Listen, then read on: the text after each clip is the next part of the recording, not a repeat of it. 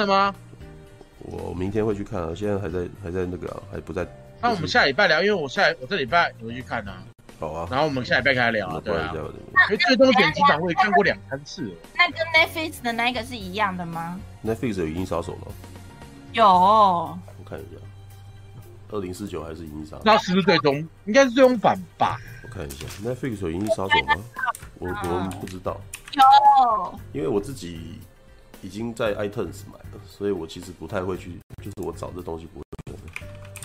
有吗？就我昨天才来看而已。等一下哦。不过你昨天才看，那应该就有吧？然后他有写说是最终剪辑版之类的吗？对啊。那应该就是了吧？没有，台湾没有。我找了。哦，是。台湾没有 Blade Runner。台湾连那个 Blade Runner 二零四九都没有的。对。所以他是因为法国的关系吗？对，有可能是法国才看得到。就我这边。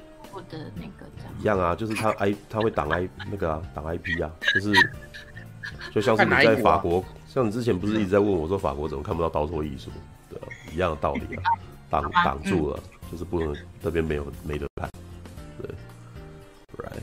你看果果然看两点多回来，你看我运动完之后，嗯、你们完全都还在聊啊，所以我真的我真的可以就运动完之后再回来，你们还是可以继续聊。杀杀小也要聊《银翼杀手》了，好了，我应该还是要多少讲一下，有些人好像有有《银翼杀手》银翼银翼银翼杀手，感觉感觉那个本频道除了我们这几个人以外，另外一个固定来宾就是《银翼杀手》。对对对对对对对对，我觉得银翼，我觉得那个什么。如果你要讲这个自媒体有什么那个什么讲了以后最天经地义又不怕不害羞的事情，就是讲《银翼杀手》。对，我都觉得这几个礼拜我在那个脸书上面传那些东西，都已经让人家觉得说靠嘛，你这个人广告仔是吧？对。但是我在讲这件事情的时候，我毫呃毫毫不觉得丢脸。对，就是就推就推广自己喜欢的东西啊。我像我的粉丝就像。就像马大聊光剑这件事情，是天经地义的事情。我也慢慢，我的粉砖就只放光，我的粉砖只放西单，那其他都不放啊。然后我在我的，我在我自己的粉砖或者 YouTube 频道里面，那个什么聊《银翼杀手》是一个，我应该是说，我也不只聊这个东西。嗯，对。但是你们很清楚，这个东西可能是我的中心思想之类的。嗯嗯嗯，是啊是啊是啊是啊。就半瓶醋的频道有四大天王，你知道？四大天王。钢弹、银翼杀手、银河英雄传说啊，对对对对对，还有还有还有韩索罗，对，韩索罗。对不起，第四个什么？哦，韩第四个什么？第四个就韩那个啊，星际大战啊，韩索。其实韩索罗，银翼杀手算是第五个啦。应该是。我之前有贴一个那个什么频道四大天王啊的分割，一个就阿姆罗雷，对日，然后杨威利哦，两个日本人这样子，然后再来一个韩索罗。韩索罗之外，然后避开舰长，对，但是这四个是，呃，光明向的，你知道，阴暗向的大概就真的就是银翼杀手了，然后，因为银翼杀手讲的东西其实很黑暗，对，但是我觉得那个东西真的是在黑暗之外，然后再讲人性光辉的一个东西，啊，就是黑到了极点，在黑暗中，然后这个时候反而因为一丝丝的光明，然后让你觉得说这件事情很伟大，对，好吧，这个。我觉得你们哎、欸，三四个人都应该之前都还是多多少少知道《银翼杀手》，反正我都已经洗脑洗那么久了啊。嗯，我看过啊，我看过。对，有啦，《银河银河飞龙》榜上有名啊。对啊，然后哦，那个应该是说在年纪很轻的时候，我其实是不喜欢《银翼杀手》。哎、欸，那个、嗯、对不起，那个。嗯那个那那个那个什么留言板吐槽你说，银河飞龙居然没有上榜。有啊，我刚刚有讲啊，就是有。你刚刚讲银河英雄传说啊，银河英雄传说跟碧凯舰长，碧凯舰长是银河飞龙的、啊。可是你刚你刚刚真的没有讲。没有啦，我就说四个，那四个是这样子的，只是说那个什么，对啊，只是、哦、只是，反而在那个情况底下，哦，他刚刚讲碧凯多几个人没。反而在那个情况底下，银翼杀手反而还没有在榜内，为什么？因为我发现银翼杀手是阴暗面的一个人。如果你希望有人家带，呃，如果你希望有一个人跟你一起生活的话，你绝对不希望戴克这个人跟你在一块，嗯，因为他太 negative，他太太负面了，对，嗯，对，反正是你跟你愿意跟韩索罗在一块，对，因为他可以带着你去上天下海冒险，然后你会觉得跟他在一块 很好玩，这样子，可是也很可怕哎，韩索罗做事不管后果的，我先干了再说哎。对啊，但是他基本上他基本上是活在当下最佳选择了，对不对？就算是爆炸了那个时候，好像也就是一瞬间的事情。它是让你在面临死亡的时候不会去思考的恐惧这件事情，知道？因因为我觉得那个时候韩索罗这种人啊，死前应该不会恐惧。韩索罗这种人死前应该是靠背戏啊，他他一定是这个个性，你知道吗？啊，惨了，倒霉，这一次没过，知道吗？他一定是这种个性的，他不会在那边前面很紧张说我要死，我要死，我要死，他早就超脱过这一个，你知道吗？对啊，唉，应该是说《银翼杀手》，如果那之前讲的那四个是光明相的话，《银翼杀手》就是那个什么阴暗相，黑暗面，对，黑暗面，面对。但是我应该是说，每个人都很喜欢，都有一段时间是喜欢装忧郁，你知道吗？然后《银翼杀手》的那个气氛正好是一个让一个中二病很喜欢去装忧郁的一个状态，就是很很很良好的范本。对，然后他我之前不是一直在讲说台湾也很适合这种地方吗？每逢下雨天我都会 po 那个脸书那又是时候出去，又是时候出去假扮银翼杀手。这时候就一定要去找一个夜市，然后点个生鱼片来吃吃这样子。对，为什么？因为台湾是一个非常良好去 cosplay 银翼杀手的地方。对，无时无刻都可以这样子，好吧？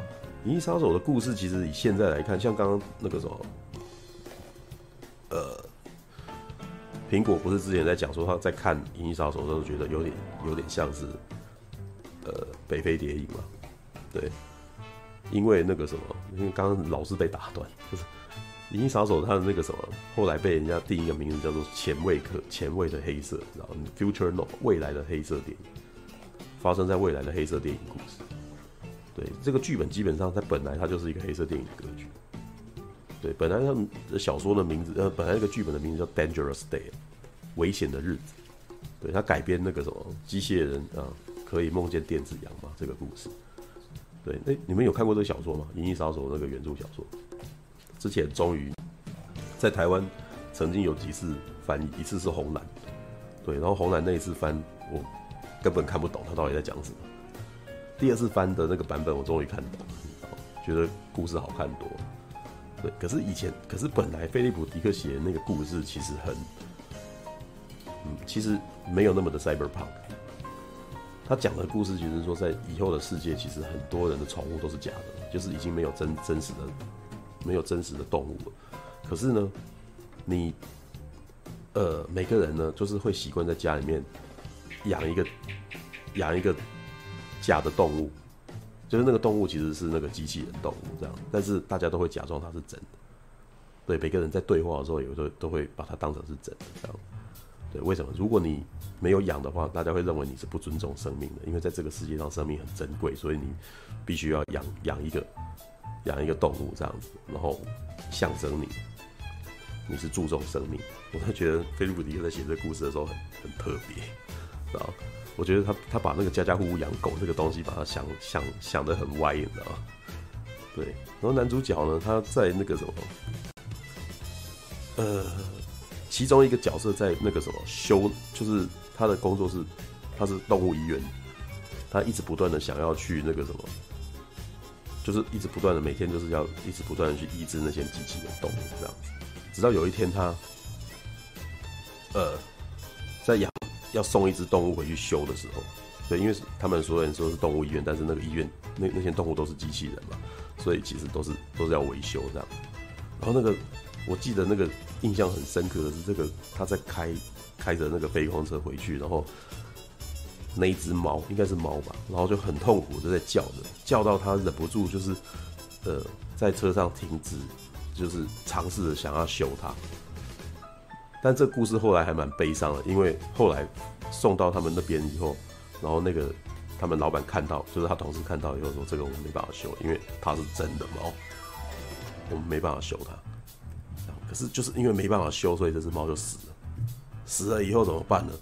死了，他们按照这个猫的样式做出一只机器的猫，然后送回去。然后呢，他们他们在后面就讨论说：“你们。”这样子难道他不会发现吗？然后他的回，他们的最后他们的回应是说，他不会说什么的，因为他内心其实应该是知道，对，但是他会一直当做他是还活着，知道吗？我觉得那个菲利普迪克，因为他其实，如果你们有看过他其他的小说，你会发现他其实，因为他后期啊，他精神有点分裂，知道吗？所以他每次都在常常在写这种人到底是存在还是不存在的那种问题，你知道吗？然后人到底死跟生，死掉的东西，我们假装他还活着这样子，然后。你你会觉得里面看到一些他其实那个时候过得很悲伤，但是这其实都是你们在日常生活在看一些东西的时候，就是日常生活在过一些日子的时候，你可能内心都会有这样子的痛苦哦。对，但是我觉得其实到电影到最后，其实呃，雷利斯考特拍这样子的电影出来，其实是一种对生命的诘问，因为他我记得之前我有讲过，就是他哥哥过世，他才想要接这个电影。然后他把这个电影拍出来之后，对，我觉得其实他是在试图去，哇，在问问，就是用电影在问，生命是什么？对，到最后其实内容很简单，把握人生，把握人生啊，就是你，你即使里面的那个复制人啊，只剩下三年五年的生活，你也不要在那边想这件事情，你只要在最后一刻紧抱住你的生命，这样就好了。所以，呃，最后那个复制人呢，对，那个。罗伊贝迪，对，就是到最后那一刻呢。我觉得我小时候其实真的很不知道为什么他要这样子，你知道？对，但是后来长大以后就比较能够理解为什么他要这样演。但是一样的道理，你你可能要很认真的坐在那边看这个东西。如果你是用现代动作片的那种心态去看的话，你没有办法，你你就是很难接受这种事情。你可能会不知道为什么这种转变为什么会如此剧烈？为什么？因为我们太习惯好莱坞电影是从一而终的角色。我们我们不希望看到坏人有什么转变，就算有转变，他们可能也只是一瞬间一点点而已，然后接下来他恶贯满盈的死去这样子。可是《银翼杀手》其实在最后就违反这一点，他坏人到最后既然拯救了拯救好人，而且到最后其实他变得像圣圣人一般。对，所以在最后那，其实我觉得以前我们在看的时候，我会我那时候为什么讨厌？知道十六岁的时候喜欢讨厌这部片。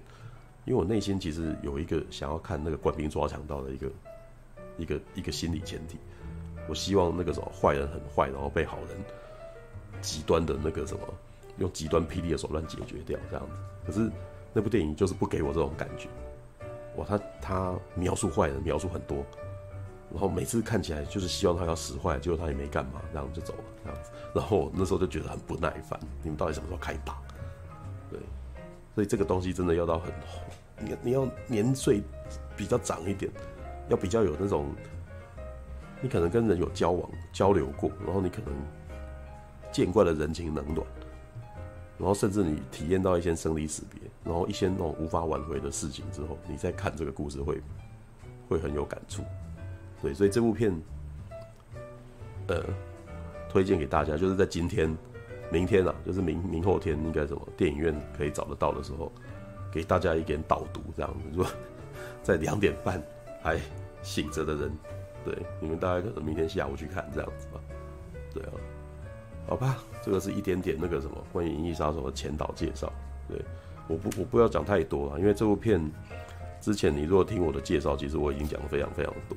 那我其实一直在重复，如果再一直重复他对生命渴望这件事情的话，我觉得可能那个什么自己也觉得老生常谈。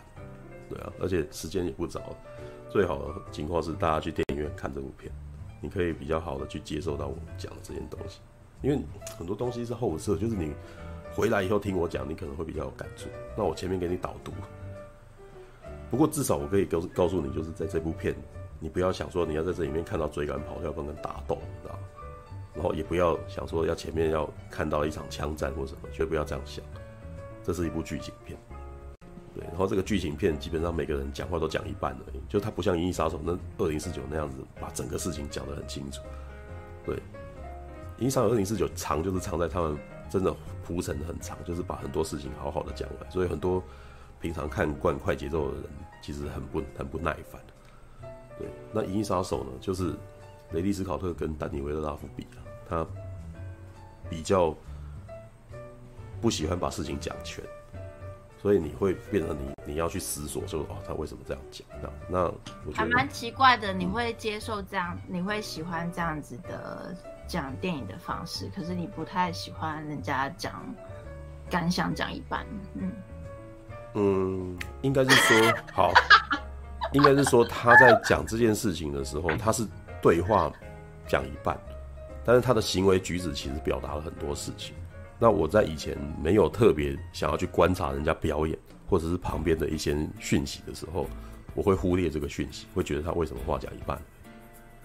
对，那这就是后来，但是我我得承认啊，《银翼杀手》啊这部片，它的那个气氛，你知道吗？我是被气氛感染的。我有时候喜欢的时候，反而不是那么的在意说它的剧情怎么样，而是这部电影它所建立起来的气场，给我很大。给我很大的那种精神的那种，这这是一种很奇怪的一种感觉，你知道吗？因为那部电影明明很脏，那部电影是一个是在讲一个很糟糕的世界，就是底层是底层的人士，其实那个什么就是流落街头，然后每个人都在夜市吃东西，然后一直下雨，然后雾啊什么的。可是，呃，在电影院这种，其实如果你生活在那样子的环境，一定很很想死。你会觉得很痛苦，你知道？但是你在电影院吹着冷气看这一切的时候，突然间觉得这一切都好美啊，你知道吗？这是一种颓废美，你知道吗？就是一种他在诉说的那种世界有一种很沧桑、很颓废的美美丽。这不是太干净、脏，竟然会拍出一种美感。这个就是像之前那个什么，前几周大家不是在讲那个惊天营救吗？对，嗯嗯，对，你就提到说厉害的那个什么创作人，他可以把一个你平常觉得很脏的东西，就居然能够拍出一种漂亮的感觉出来。嗯，对，雷利斯考特其实就是把脏乱拍出一种诗意来。这种很很杂乱的地方，然后你到最后其实既然很向往能够活在这样子的世界里面，对，就是人总是应该是说你很多人有中二病的时候，呃。你你也不一定会希望，就是你在自己想象的那个境界里面，不一定会想说是自己要是一个十全十美的勇者哦。你可能会把自己想象成是一个卑劣的人，或者是一个那种那个什么背负沉重责任的人这样，然后你会觉得自己这样子很帅很美。对对，那我觉得《银翼杀手》给人家的这种感染力就是这样子的状态。你看那个画面，你觉得哇靠，真的很漂亮，这样这里面的世界很棒。对，然后很奇怪，就是它不是一个好地方。但是你你你会忍不住觉得这个地方还真还蛮不错的这样子，对，你会觉得其他的那种包豪斯的世界死气沉沉的，反而在这样子的世界里面比较有活力，对，有点像我的房间，是啊，也可以这样说。但是我觉得台湾本身，我其实一直跟前我前之前在跟那个什么，在跟在跟朋友们开那个玩笑，你知道吗？就如果你要用科幻啊，其实我觉得现在的世界其实跟科幻已经越来越接近。就是以前科幻时代在描写的科幻小说在描写世界，在现在几乎成真。就很多以前只是预言，结果目前活生生跳在我们身，我们的就是我们的生活周遭这样子。然后我那时候开玩笑啊，就是说对岸啊，就是反乌托邦，知道吗？为什么？因为他们会，他们就是华氏，他们就是华氏四五一度世界嘛。对，他们就是重装任务的世界嘛，就每个人穿一样，然后一定要那个什么之类的，然后有一个很巨大的权威去规定这个东西，所以很多东西会被强制整理得干干净净的。哦，然后你在这干干干净净的之外，那个什么，好像只有被规定这样才可以生活这样子。对，然后我们呢，我们就 cyberpunk，我们是 cyberpunk。cyberpunk 的特色是什么呢？权威已经权威已经失去了作用。如果你看到为什么会能够这么的杂乱？因为没有一个画室的人，然后这个画室的人讲的话没有人要听，你知道吗？所以大家各自生长，各自想办法，所以东西变得很乱，就乱脏，你知道吗？就是这对岸不会发生这种事，对岸这种我规定你这边才是漂亮，有没有？然后按照国家整个的力量，然后把它变成那个东西就拆掉了。对，这个门面很漂亮，对，然后那个广场就是干干净净的，所有人就是按照这样子规则生活。对然后那个时候，在乌在反乌托邦的世界里面，这些人会在压抑底下偷偷的干什么？有没有？对，然后老大哥在看着你嘛，对不对？那、嗯、对，但但台湾的情况不是这样，台湾是各种观念没有一个没有一个主体性，没有一个权威性的，每一个东西都是各自讲各自都有用，谁也不服谁，所以所有的东西全部都各自，我们就各自成立一个。对，所以我每个我我在做这这出就会变成台湾的那种建筑物啊，或者是市容啊，就变得非常的不协调，你知道？我们是不整齐的，我们都各自长出来的，你知道？那我们长出来之外，我们可能在长出来的外面再加东西，是一种克难的东西，那就是 cyberpunk，你知道吗？在本来的屋子上面，嗯、就是《银翼杀手》里面常常有这样的室内设的室外设计，他们可能会在一个，因为他们以前是在那种，呃。好莱坞片场的一些那种纽约的那个街道，你知道吗？或者是他们的那个洛杉矶的一些那种比较有名的一些老房子，然后去那边拍，然后在现场就直接把它变成改变成未来的样子。那本来的建筑物还在那边，本来柱子也还在那边，这样。可是它在旁边加一些管线，然后这些管线都外露，你知道吗？就是如果是如果是包豪斯的话，是包豪斯风格的设计是不会这样，他们一定会把它藏起来。就是很简约美这样子，但是没有 Cyberpunk 不是这样，他们是全部都是，哎、欸，我有什么东西我就生一条线在外面，就这样子卡在那边，这样缠在那边这样子，对，然后这些杂乱配在一块以后，竟然很漂亮，这样，对，这个是很特别，这可能只有，应该是说，呃，雷雷利·斯考特啊，他有讲说他以前他创作那东西的灵感啊的其中一部分是他曾经到过香港一阵子，你知道？当然他还有一些那种别的创意来源啊。因为他本来创作那些东西，他因为他是学美美术出身的，他基本上都是会用油画，一些那种很有名的那种画作来当成他的那个什么视觉发想点。像《神鬼战士》就他他他的一幅那个发想点就是那个什么一个竞技场的那个画面，他从那个竞技场的那张油画去慢慢发展出来说整部电影的美术风格会是怎么样，视觉风格会怎么样。然后《银翼杀手》呢，等下我找一下，那也蛮有名的。直接朝维基条目应该就看得到。哇，他们还是有下广告的呢。对，你现在导《银翼杀手》在 Google 其实可以直接看到订票专线。对，叫。我比较好奇那一本书，哎，那一本书到底是做什么？哪一本书？哎，既然就那一本书。对，什么东西？就那一本漂洋过海的书。那里面到底是什么？我我听不太懂那意思。哪一个漂洋过海的书？对，就是《银翼杀手》的。可那不是哎、欸，那是二零。对，没有，里面其实也曾经有一些东西，就是说他们火星啊，就是他们有提到那个在火星工作的人，火星工作。就是我给你的那一本书啊，我比较好奇是他那一本、哦。那个是那个里面到底是什么设定啊？视觉设定。对，那就是那就是布景那些东西哦。你又没有开，你怎么知道？有啊，有开啊，他就是布景啊，跟他怎么做的啊，电影书啊，对啊。是哦，我好好奇，呃、我我是因为好奇什么，所以我才没有啊，那个就设定集啊，对啊。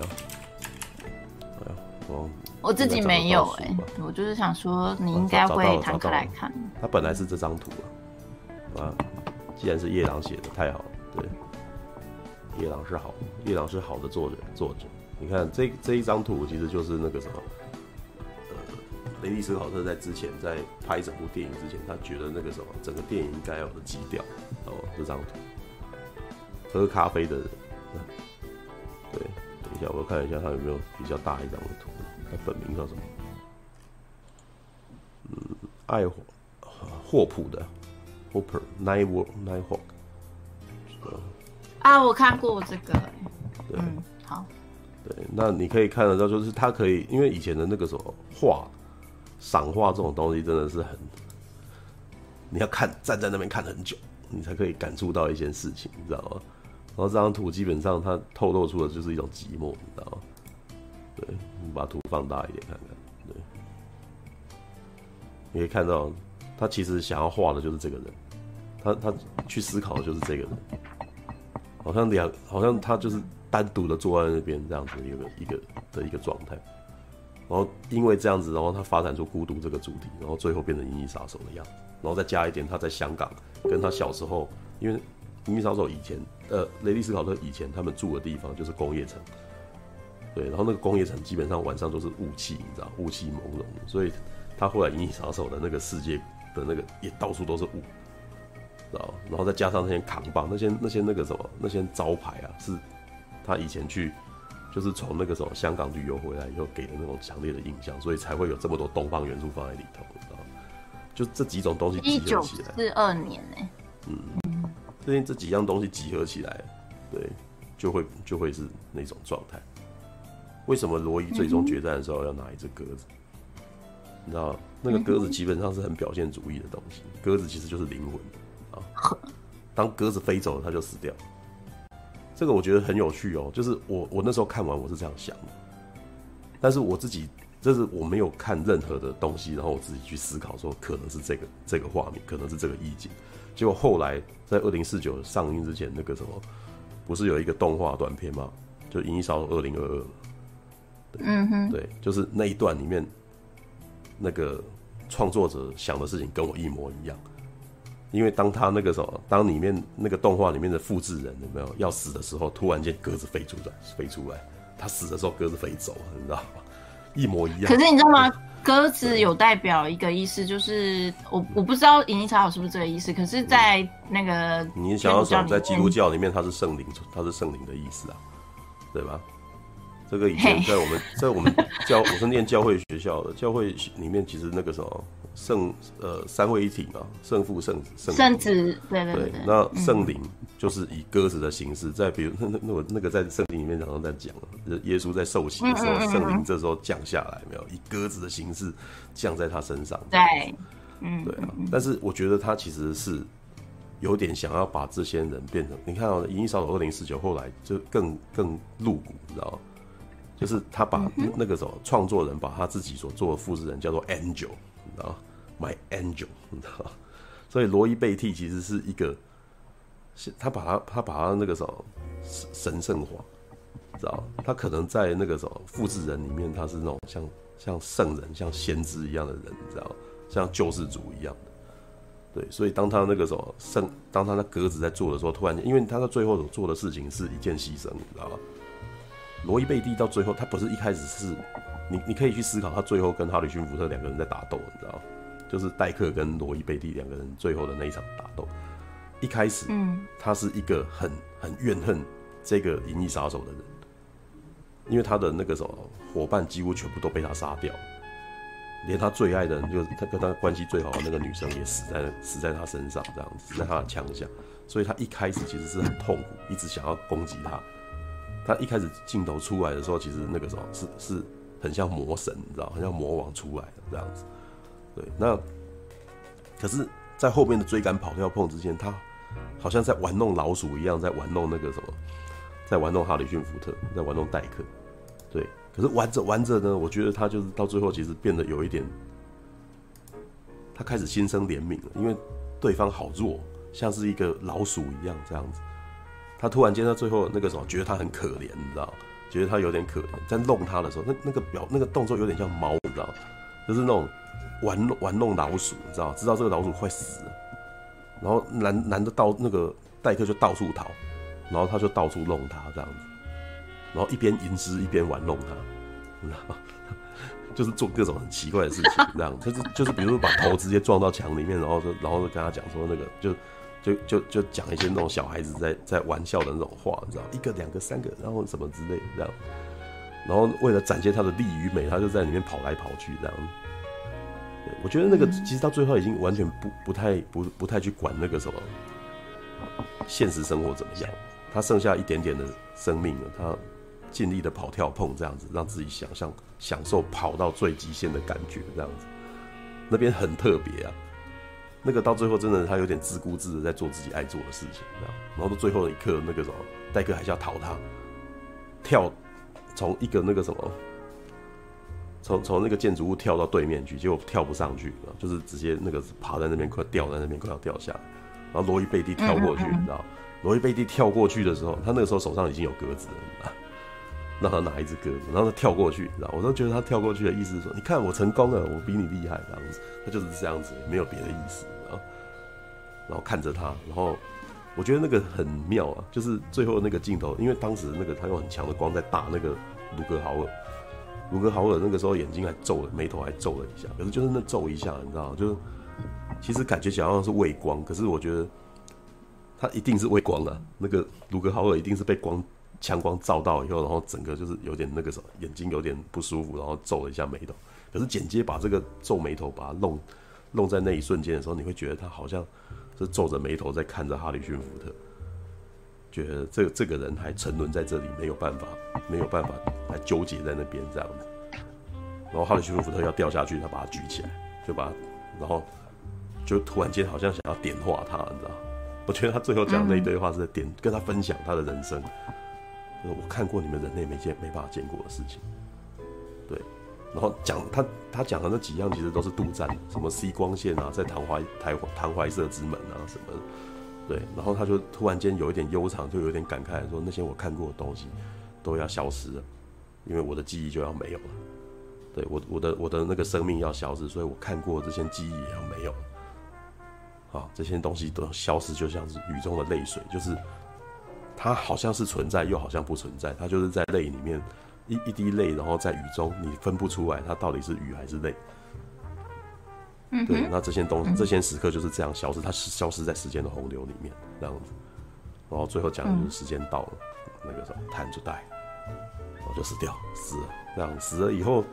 哈里逊福特那个时候的眼神，我也觉得很特别。我真的觉得那个什么，就是因为他留了很久，我我比较有耐心，以后我就是去观察，才有办法去观察这个人的表情，他什么意思？